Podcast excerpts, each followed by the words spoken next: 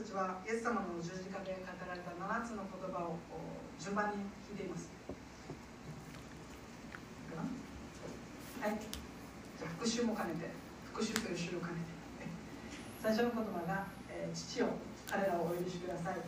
彼らは自分が何をしているか分かっていないんです。という取りなしの祈りでしたね。2番目が誠にあなたに言います。あなたは今日私と共にパラダイスにいます。イエス様の十字架のそばにいた強盗に対してイエス様が救いを約束された。救いの約束の言葉でした。3番目が女の方ご覧なさい。あなたの息子です。ご覧なさい。あなたの母です。という、まあ、血のつながりはない者たちををイエス様はキリストにあって新しい家族としてくださる。宣言をイエス様がここでしてくださったっていう言葉でした。今日は4番目ですね我が神我が神どうして私をお見捨てになったんですか？今日この言葉を見ていきたいんですけど次あるかな？あ予習しましょう。5番目は「私は乾く」イエス様が乾かれた。ということですね。5番目が「完了した」まあ、この言葉はもしかして一番イエス様の十字架の言葉の中で、まあ、有名というかフォーカスされる素晴らしい宣言の勝利の宣言の言葉なんですけどそれは次の次に学びましょう最後ですね。7番目父を私の霊を見て委ねます。でイエス様の息を引き取られました。今日はその4番目の御言葉ですね、えー、一緒に学んでいきたいなというふうに思っています。イエス様はまあ7つの言葉を語られたんですけどこの7つのイエス様の言葉は前半と後半に分けて理解することができます。はい。イエス様は午前9時に十字架にかかりました。そして前半は12時までは3時間ですね。そして12時から3時までが後半の3時間、まあ、1から3の言葉は 9, 時から12時まで。そして、えー、今日から見る4から7番目の A さんの言葉は12時から3時までの言葉なんですね。でこの後半の最初の言葉に今日はフォーカスしたいんですけれども一緒に、この言葉を見ていきたいなというふうに思っています。イエス様が十字架にかかられたのは先ほど言ったように午前9時でした。それから正午までの約3時間の間にイエス様は最初の3つの言葉。でその後に後半の4つの言葉を語られましたけれどもイエス様が十字架にかけられた3時間後の正午から午後9時午後3時まで聖書では全闇が全地を覆ったというふうに書かれているんですね。今日の最初の説です45節の方に闇が全地を負ったというふうに聖書に書かれているんですね。この闇っていうのは聖書では神の裁きのことを意味しているんですね。つまり神の裁きが後半の12時から3時まで神の裁きが、ま下ったというふうに理解することができるんですね。で、えー、この暗闇が神の裁きだっていうことですぐ思い出すのは出エジプト記の時に、え、神様がですねエジプトに対して10の災害をしましたね。その再会の中に全地が暗くなるという災いがあったんですね。まさにこれは神の凄まじい裁き、それまでも裁きが災いがあったんですけどもこの暗闇全地が暗闇を覆うというこの後からもう格段にこう裁きのレベルがアップしたというか、まあ、神の裁きを、ね、ここで聖書の中では、まあ、そういうふうに書かれているんですね。つまり何を言ってるかというとこの十字架のイエス様の上に神の裁きが下った下っているということを、まあ、聖書で聖書はここで全地があ暗闇が全地を覆ったというふうに記しているんですね。ではイエス様はどんな神様の裁きを受けられたのでしょうか。それはそれが十字架の第4の言葉に表されているんですけれどもそれは神に見捨てられるという神の裁きですね。神様に見捨てられる。皆さんそのような経験あるでしょうか？またあ神様に見捨てられているような気がすると思うような時があるでしょうか。イエス様がですねこの時、えー、神様から、ね、見捨てられるまた神様の顔見顔が分からなくなるということをがそういうことが起こっているんですけれどもそれが分かるのがイエス様のこの第4の言葉で、ね、第1の言葉イエス様の第一の最初の言葉は父を彼らをお許しくださいという言葉でしたね。彼らは自分が何をしているのかわからないのですっていうイエス様の最初の言葉なんですけれどもイエス様はその時ですね父なる神様のことを父よと呼びかけているんですね。でイエス様は福音書を見るともう父なる神様のことを父とか淡父とかめちゃくちゃ親しい言葉で読んでるんですね。もちろんイエス様は神の子ですから。親しい父なる神様との交わりがあるからまあ、そういうふうに言るわけですね。でも当時の人からしたら神に対して父をなんてやつだっていう感じなんですね。当時はもう神様を父と呼ぶのはもう恐れ多いというふうに考えられていたのでイエス様が父よって祈られた時多分そこに衝撃が走ったと思うんですね神様を父と呼ぶ。なんてことだ。なんて祈りだ。聞いたことないと思ったかもしれないでも今日のこの第4の言葉は父よではなくて我が神我が神とイエス様は父なる神様のことを呼んでるんです。ねつまりここでは神様のことを父と呼べと呼んでいない。父ではなくて私の神我が神というふうに、まあ、呼ぶイエス様の姿がここにあるんですね。我が神って結構距離ありますよね。父よから我が神は結構距離ありますよね。心の距離があると思うんですね。イエス様はこの時、まあ、この十字架の言葉この連続性のある言葉なんですね。別の箇所ではなくてイエス様この短時間の間に語られた中で父よから我が神に変わっているというところからイエス様はこの時父なる神様との関係が断絶している。神様に見捨てられているということを経験しているということをこの言葉から理解することができるんですね。イエス様は永遠の昔からずっと父なる神と聖霊なる神と三位一体の完全な交わりを持っておられたんですね。父子聖霊は順位はないんですよ。同格同じお方なんです。そして父が一番偉くてイエス様の真ん中で聖霊様が一番下ってわけでもないんですね。同じぐらい。父子聖霊完全な交わりを持っていたんですけれどもしかしこの時初めてイエス様はその完全な交わりから断絶されるということを経験してるんですねこの時。いやイエス様は初めてですね父なる神様の御顔が分からなくなったということをこの十字架の上で経験してですねこの苦しみまた悲しみっていうのは残念ながら私たちが理解することができない。なぜなら私たちは完全な交わり神との完全な交わりを持ったこともないですしそんな完全な神様の三位一体の関係からき離されるっていうことをまあ人は理解しようとしても頭では分かるんですけど心でも分からない。ことが起こってるんですね。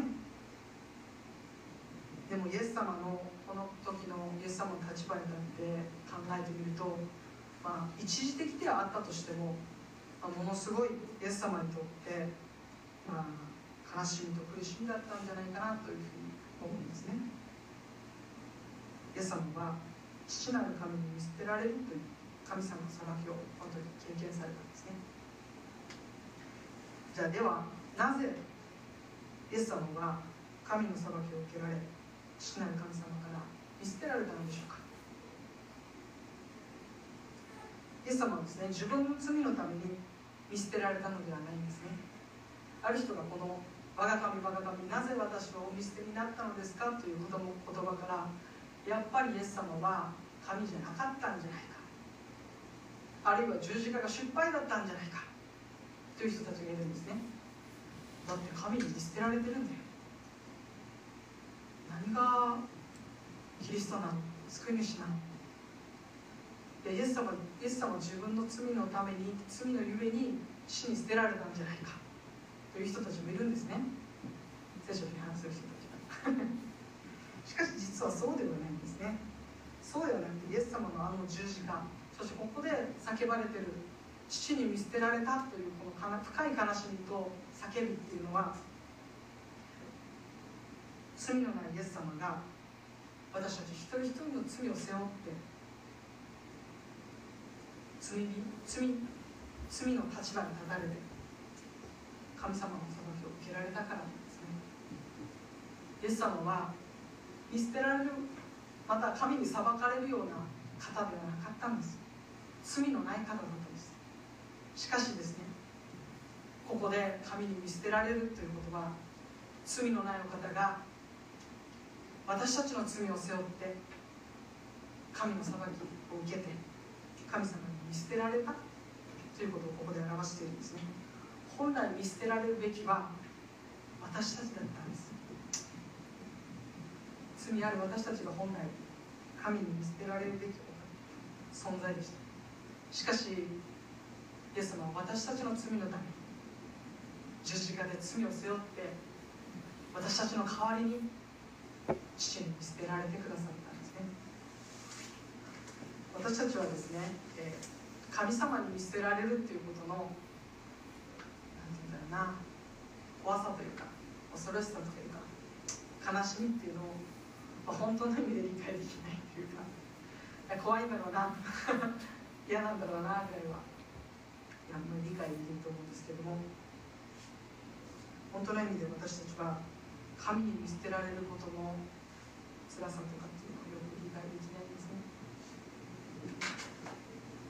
じゃあなぜイエス様は私たちの罪を背負われたのか。それは父なる神様が私たちを愛して私たちと親しい関係を持ちたいと願われたからです。神様はよく愛なるお方だ言われますよね。アメンですか？神様愛ですか？あるんですよね。神様ですが同時に神様は聖なるお方なんです。清いお方だ義なるお方なんです。罪を受け入れられないお方なんです。完全な清さを持っておられる方なんです。そんな神様が私たちを受け入れるためにはどうしてもこの罪を身代わりに引き受ける。この罪を処罰する必要があったんですね。いよいいよ。まあ罪あるけどそのままいいよ。もう許すから。っていうことはできないんです。神様は罪を必ず裁く必要があるんですね。しかし同時に愛でもあるから神様は罪人の罪を裁く。でも愛したい。受け入れたい。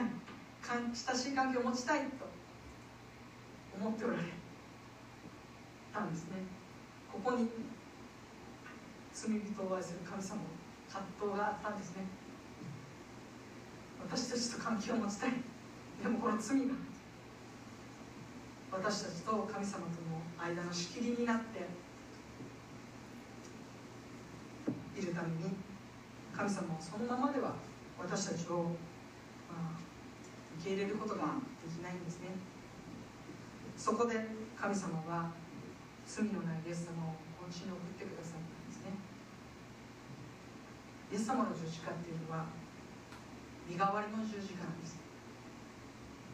私たちの身代わりにの十字架だったんですね。イエス様は本来見捨てられるべきだった私たちの代わりに私たちの罪を背負ってくださり罪を罪の裁きを受けられて神に見捨てられたんです。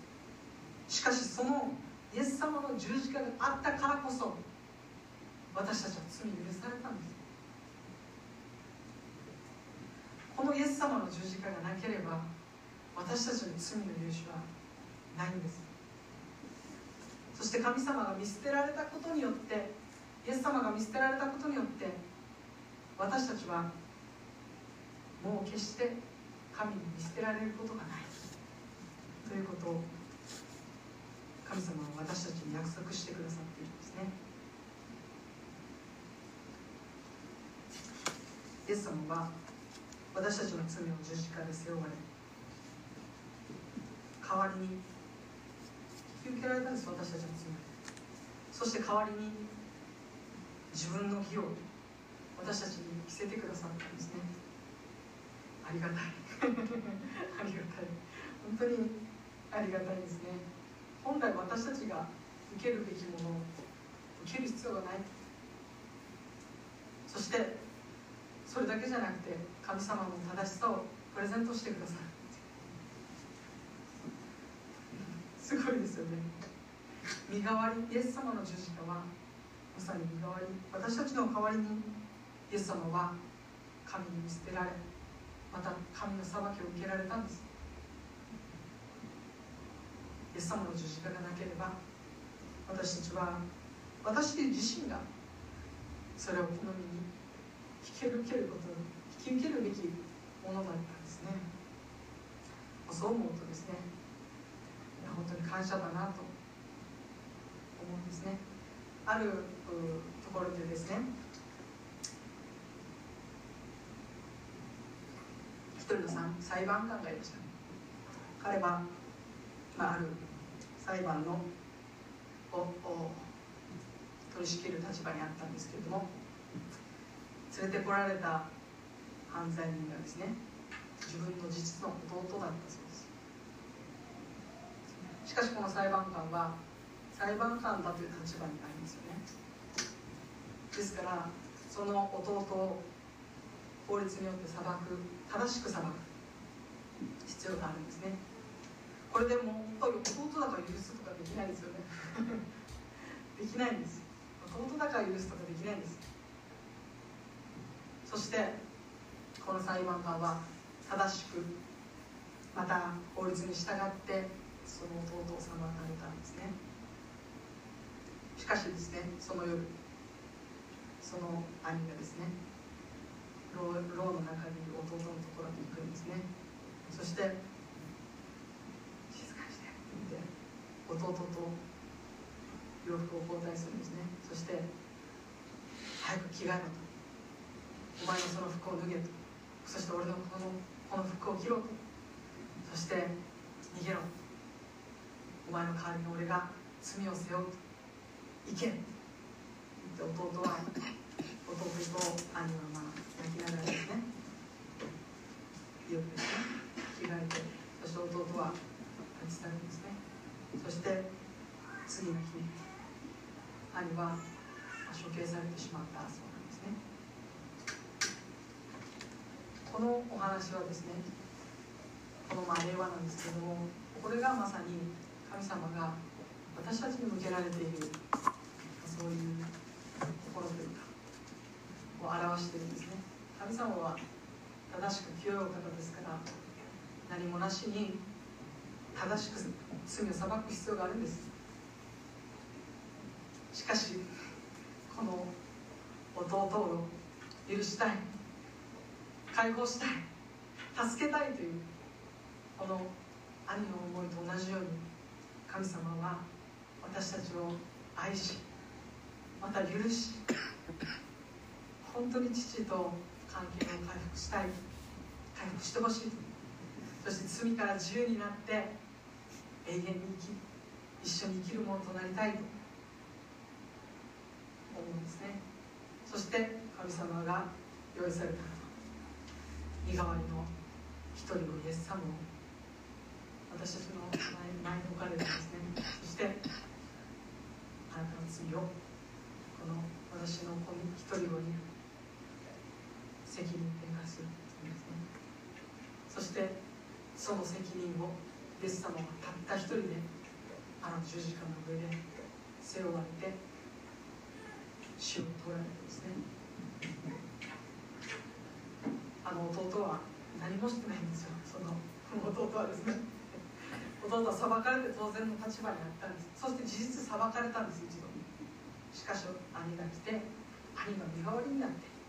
それを引き受けてくれたからこそ弟は罪が許されるというか自由に自由の身となるんですね。私たちもまた神様が備えてくださった一人子イエス様の十字架によってあの身代わりの十字架に私たちの罪は許されて十分とまた神様の子供とされたんですね。本当は受けるにふさわしくなかったはずの私たちを愛してください。そして私たちが清いから受け入れられたんじゃないです。イエス様の正しさを着せてもらったから。実は中身はそんなに変わってないんだけど。でもイエス様の正しさが私たちを覆い尽くしたから。イエス様の目には正しいと。無罪だ。と宣言してくださるんですね。本当に感謝だなと思うんですね。そして私たちは神様と本当に親しい関係神様を天の父なる神様と呼べる関係にしてくださったんですね。聖書では「アバ父」と呼ぶことができると書いてあるんですね。この「アバ」っていうのは結構面白いで可愛い単語なんですね。実は「アバ」っていうのは今の言葉に直すと「パパ」とか「父ちゃん」とか そういうめちゃくちゃ親しみを込めた呼び方を「アバ」っていうんですね。なので「お父ちゃん」と呼ぶことができるほど神様と親しい身近な関係に私たちはあそういう立場を与えられたんだと言っているんですね聖書は。私たちはそういうふうに呼んでるでしょうか。いや恐れ多い天の父なる神様っていう感じじゃないですね。実は聖書を見るとお父さんこれしてあれしてと。こういう状況なんだけど助けて。まあ自分は自分はなんか子供がですねスーパーに行ってですねお菓子コーナーでめちゃくちゃだんだんこねてもう泣き叫んで 子供の姿を見る時にいやこれぐらいなんか主張できたらいいなとかって思ったりするんですね。その子供にはもうお父さんとお母さんもう両親しか見えてないんですね。もう必死全身を持って訴えてるんですね、まあ、もう自分の、息子が生まれて全身で表現して「おっぱい!」って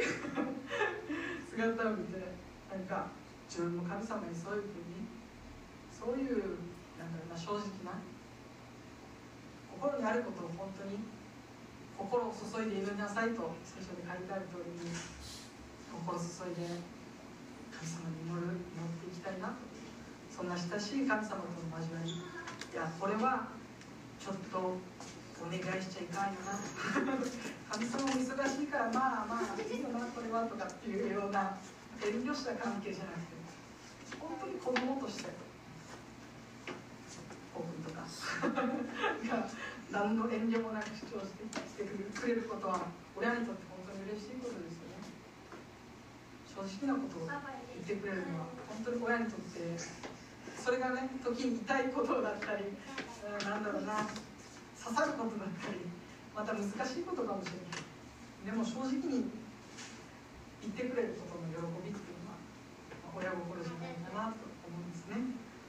父なる神様に私たちを神様の子供としてください。まだそんな親しい関係を私たちとさらに築いていきたいと思います。神様を願っておられたんですね。そして事実イエス様のあの十字架に私たちは神様の子供とされアバ父と祈ることができる。そういう関係に入れてくださったんですね。それは全部あのイエス様のあの十字架から溢れ流れる。その恵みが私たちに注がれたからこそ与えられた恵みなんですね。感謝だなと思いますね。罪の裁きなくして本当の罪の許しはありません。十字架は愛と許しの場所であるとあると同時に裁きの場所でもあります。神様の許しというのは義と愛という両面を持った優秀ですただ優しい。おおらかで。何でも許すよそういうお方ではなくてしっかりとした正しさを持った神様が本当にその両面を持った愛と許しを持ったバランスが完全に整っている。どっちに寄ることもない。本当に恵みと誠に満ち溢れた神様であるということをここからも言うことができるんですね。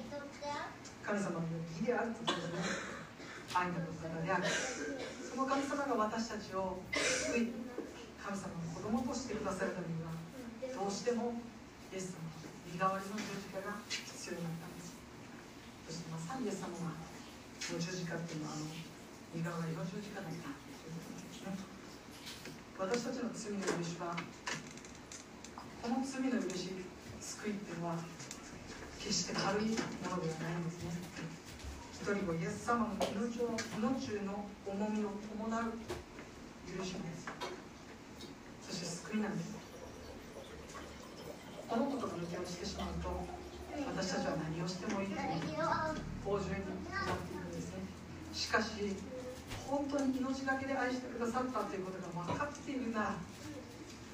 私たちはそんな簡単にこの恵みを受け取れないと思うんですね。いや本当に感謝してこのイエス様の命の重みを感じながら私たちは今日も罪の許しと救いが私たちに与えられているということをもう一度受け止めたいと思うんですね。そして私たちの心に留めて今日もう一度ですね神様に神様に感謝を捧げたいなというふうに思うんですね。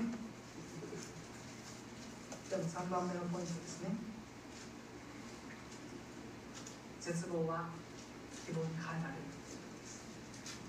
このイエス様の十字架の第4の言葉我が神我が神どうして私をお見捨てになったのですか？というこのイエス様の言葉は詩篇22編の一節の言葉をそのままイエス様が引用している言葉なんですね。でこの詩篇は、まあ、皆さんできれば帰ってですね詩篇22編最初から最後まで読んでいただけると本当に嬉しいです。そしてこのメッセージ今日のメッセージを聞いてですね。もう一度詩篇22編を読み返す時にまたイエス様の十字架の場面を思い起こす時にまさにこの詩篇22年に神様の苦しみとそして一つ一つがその予言が成就していることを見ることができます。この詩篇はですねダビデが歌った詩篇なんですけれどもこの詩篇は苦しむ義人の叫びが書き記されています。ダビデはですね神様に自分我が神我が神どうして私をお見捨てになったのですか？という、まあ、歌ったわけなんですね。祈ってるようになんですね。ダビデの人生を振り返るとダビデもまあサウル王に追いかけられて罪ないのに嫉妬されて 殺さ命狙われたんです。やなんでですか神様というようなまあその場面かわからないですその後のもしかしたら自分の子供の命が狙われたその時かもしれない、まあ、どのシーズンで誰がこの支援を語ったのかはわからないですけれども少なくともですねダビデは神様に見捨てられたと感じるような状況の中でこの詩篇22編を歌っているんです。ね私たちもダビデのように自分は神様に見捨てられたと絶望を感じる時があるのではないでしょうか。私はですね KBI のあれは2年生だったかな。2年生の時にですね前回はちょっとお話ししたと思うんですけど神様に見捨てられてるんじゃないか。いや神様自分にあんまり興味ないと最初は思い始めそしてそれがどんどん深まるにつれて神様に見捨てられたんじゃないかと思うような出来事があったんですね。それは自分の周りの状況がどんどんどんどんそうですね。悪い状況に変わっていく。祈ってもそれが変化しない。というような状況がある。ダビデ自身も我が神我が神と2回繰り返すってことは何度も繰り返し祈ってるんですダビデは何度も祈るんだけどそれが聞かれない。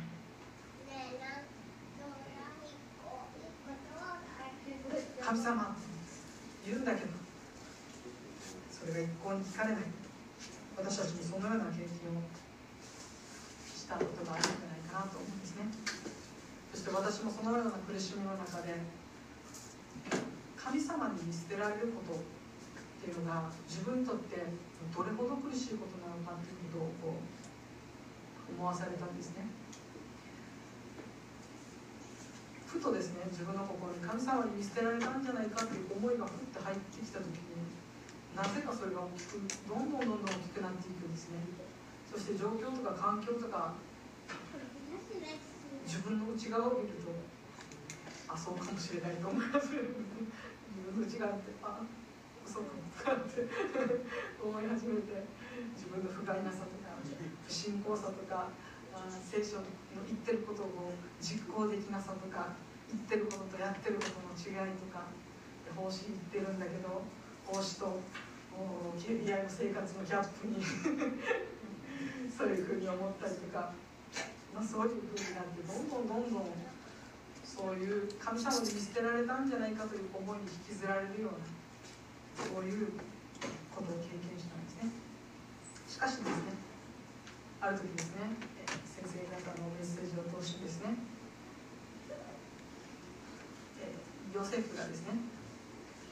そのヨセフの人生皆さんご存知ですよね。選択していくヨセフの人生。彼も生まれて神様に見捨てられたような人生を歩んで他の人から見たらですね神様に見捨てられたんじゃないかと思うようなスタートを切りましたよね。そして見捨てられてじゃあもう回復するからと思ったらどんどんどんどん転がって下に転がって下に下にと下っていくようなヨセフの人生の中でその牢に閉じ込められた牢に入れられたそのヨセフの人生の中で一番苦しかったその時に神様は聖書の中で神はヨセフ聖書を語っているんですね。しかも1回じゃないんです。3回も書き記されてるんですね。神は彼と共におられ神はダビデと共におられたヨセフと共におられ。もうこのところからですね私はああ神様っていうのはどん底で私たちがもうこれ以上下ないんじゃないかどん底のただ中に主は共にいてくださるんだというこのヨセフのこの物語からが自分の今のその時の状況とリンクしてああ神様は見放されたんじゃなくて応答してないようにまた見放されたように感じていたけど実はイエス様はずっとずっと自分のそばにいてくださったんだということが分かった時もうボロボロ泣けたんですねうわ一人じゃなかった。見捨てられてなかった。いやむしろ主はずっと共にいてくださったんだ。ということが分かった時に本当に自分はもう何だろうな。言葉にできない喜びと慰めを本当経験したんですねそれはあのイエス様が自分の罪のために十字架にかかって罪を許してくださったっていうあの罪許された喜び神様と出会ったあの感動それと同じぐらいの感動が私の内側から溢れ返ってきたんですね。溢れてきたんです。なんか第二の出会いをしたような。自分のどん底でどん底の時に出会う神様との出会いっていうのが本当に私たちにあるんですね。そしてダビデもここでこの苦しみの中で神様と出会っているんですね。そしてこの詩篇22編全体を見ると面白いことにこの詩篇22編は最初は絶望で始まったんです。絶望の叫びから始まったこの詩篇22編は最後には賛美へと変わっているんですね。ダビデの最初「我が神我が神なぜ私を見捨てになったのですか?」と祈られたそのダビデが最後には神様に栄光を返し賛美捧げてるんですね。このダビデの姿からまさにイエス様自身もこの時我が神我が神と告白されたんですけど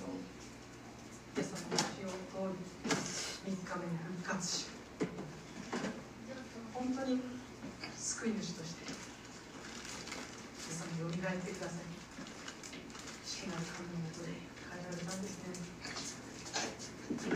私たちもまた神様に見捨てられたというと思うようなそういう絶望をしてしまうような時があるかもしれませんしかしその時に思い出してほしいんですねイエス様があの十字架で神様に見捨てられたから私は神様に決して見捨てられる見捨てられることがないんだ。思い起こしてほしいんです。そして神様がダビデがそしてイエス様があの詩編22編をあの最初は絶望で始まった祈りが賛美に変えられてる。私もこの私のこの叫びと嘆きが賛美へと変えられていくということを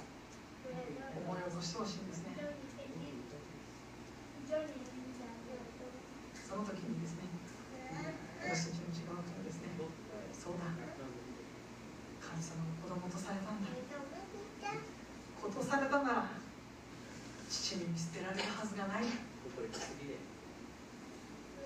親は子を見捨てませんよね。預言書の中にも書いてあるんですね。母が子を見捨てたとしても神は私神はあなたを見捨てない。神母が子を見捨てないように神もあなたを見捨てない。私たちはもうイエス様に見捨てられることがないんですね。神様の裁きは2000年前のイエス様の十字架の上に全て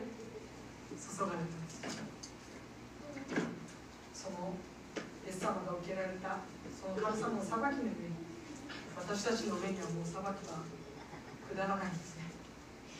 代わりに恵みが私たちの上に注がれるんですね。注がれているんです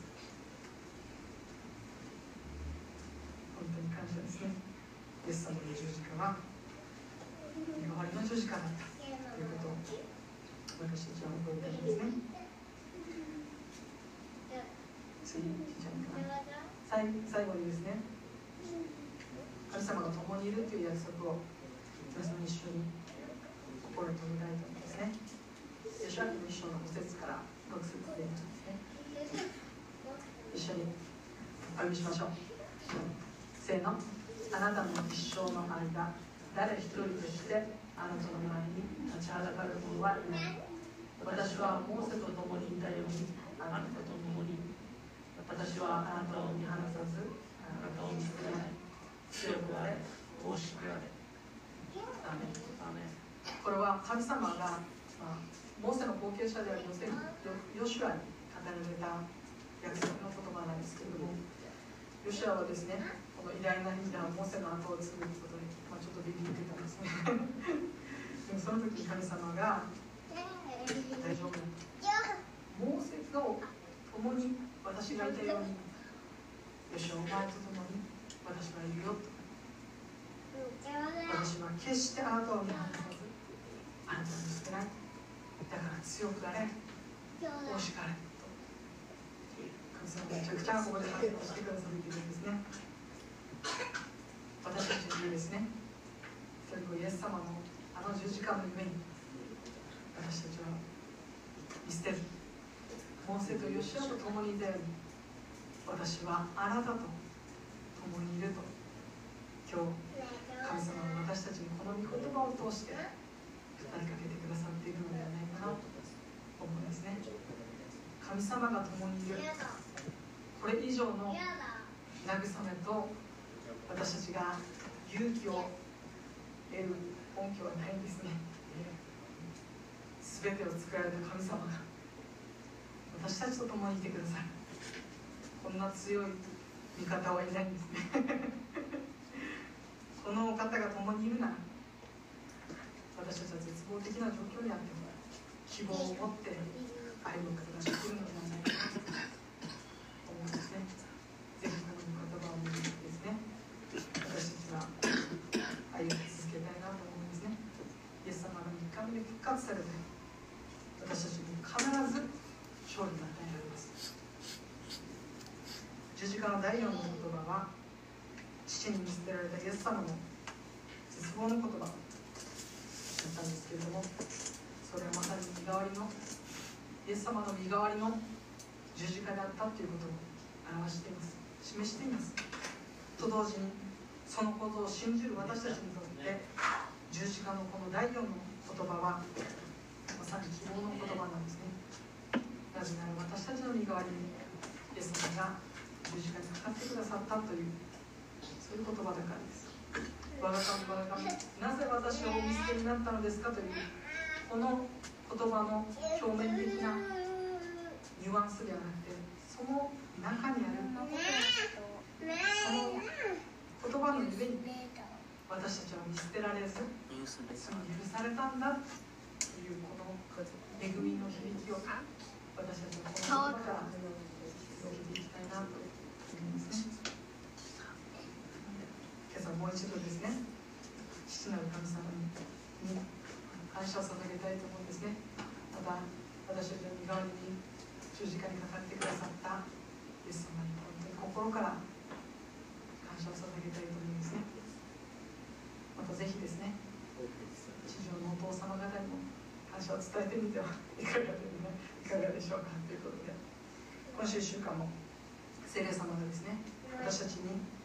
イエス様のあの十字架で出された十字架を心残してくださいまたそれによって与えられた恵みを私たちがかみしめてですね感謝で心満たされて今週1週間も歩んでいきたいなと思わされています。お祈りします。愛する天のお父様あなたの皆を褒めたたえます。イエス様今日はあなたの第4の言葉我が神我が神なぜ私をお見捨てになったのですか？というあなたの言葉を心を向けました。イエス様この言葉は私たちの身代わりの身代わりにイエス様が父なる神様に見捨てられたことを表している言葉です。私たちの身代わりにイエス様が罪の裁きを受けてください。父に見捨てられたからこそ私たちの罪が許され私たちは決して神に見捨てられずまた私たちと永遠に共にいてくださると約束してくださるその恵みの響きがこの言葉の中に響いていることを今日知ることができたこと本当に感謝します。表面的なあなたの言葉ではなくてその中にある恵みを私たちがもっともっと神様受け取りまたイエス様の十字架から与えられたその恵みと救いを何度も何度もかみしめて神様この救いの素晴らしさを受け取り続けることできますように。どうぞ聖霊様助けてください。私たちの心を絶望やまた見捨てられたんじゃないかというその悲しみに向かっていくのではなくてイエス様の十字架に私たちの心を向けさせてください。そこにあふれる恵みにいつも心を向けていくことができますように。助けてください。私たちの心を感謝に満ち溢れさせてください。また本当に私たちを通して。私たち自身がまた感謝を表していくものとしてくださいますようにお願いしますこじる間もしかしたらさまざまな戦いがあるかもしれませんしかしその歩みの中でイエス様私があなたと共にいるというこの約束を思い出させてください。父が私と共にいてくださるという喜びを握りながらこの1週間歩み続けていくことできますように導いてください。イエス様の十字架を本当に心から感謝します。イエス様の皆によってお祈りします。